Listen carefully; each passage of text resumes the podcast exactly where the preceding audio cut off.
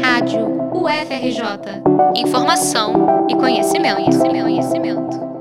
No dia 2 de novembro, o iFood sofreu ataques que modificaram os nomes de diversos restaurantes parceiros. De acordo com a empresa, cerca de 6% dos estabelecimentos foram afetados. Em postagem nas redes sociais, a empresa afirmou que, abre aspas, o incidente foi causado por meio da conta de um funcionário de uma empresa prestadora de serviço de atendimento que tinha permissão para ajustar informações cadastrais dos restaurantes na plataforma e que o fez de forma indevida. Fecha aspas. Em geral, as mensagens tinham teor político. Lula ladrão, Bolsonaro 2022, vacina mata e petista comunista eram alguns desses títulos alterados. Outras continham textos mais violentos ferindo os direitos humanos. O motivo do ataque segue sem esclarecimento. O incidente gerou insegurança para os usuários e chamou atenção para a segurança da informação. Para esclarecer sobre esse episódio e falar mais da segurança de dados, convidamos o engenheiro de software, professor e pesquisador Cláudio Miscelli, que nos explica melhor o que foi o ataque sofrido pelo iFood. No caso do iFood, o que aconteceu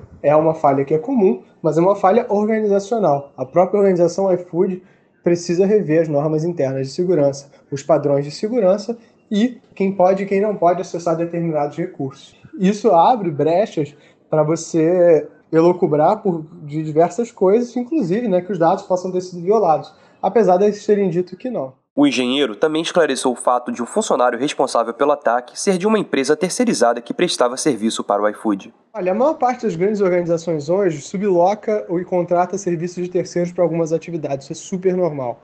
O que você precisa é ter uma política de segurança que garanta a integridade dos seus dados, que garanta a segurança, que garanta a qualidade. Esses são os três pilares: integridade, segurança e qualidade. É, dado isso, a, a, organizacionalmente o iFood provavelmente falhou, né? houve uma falha.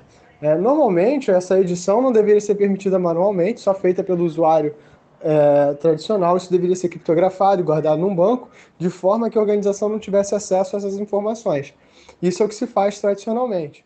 Miceli destacou a necessidade de integrar a segurança em todas as etapas do desenvolvimento de um software de forma a evitar problemas como esse. Você precisa pensar o software fim a fim, pensando os requisitos funcionais, ou seja, as regras de negócio que o software está tá, tá inserido, mas também os requisitos não funcionais. Onde é que esse software vai estar? Tá? Quais são as preocupações de segurança? O que, que eu preciso ter isso pronto? O que, que é a nível de código? O que, que é nível de infraestrutura? Muitas das vezes as falhas estão a nível de código, mas elas também estão a nível de infraestrutura, ou seja, onde essa aplicação vai estar instalada. Por fim, o engenheiro deu dicas de como os usuários podem se prevenir e se proteger proteger de incidentes como esse. A principal recomendação é usar senhas que misturem letras maiúsculas e minúsculas com símbolos e números, além de não repetir senhas. Dessa forma, o usuário fica mais seguro em caso de vazamento de dados. Para quem não confia na memória, é possível usar alguns softwares que funcionam como carteiras de senhas, que criptografam esses dados enquanto os mantêm acessíveis. Também é recomendável evitar usar redes públicas para acessar sites e aplicativos de bancos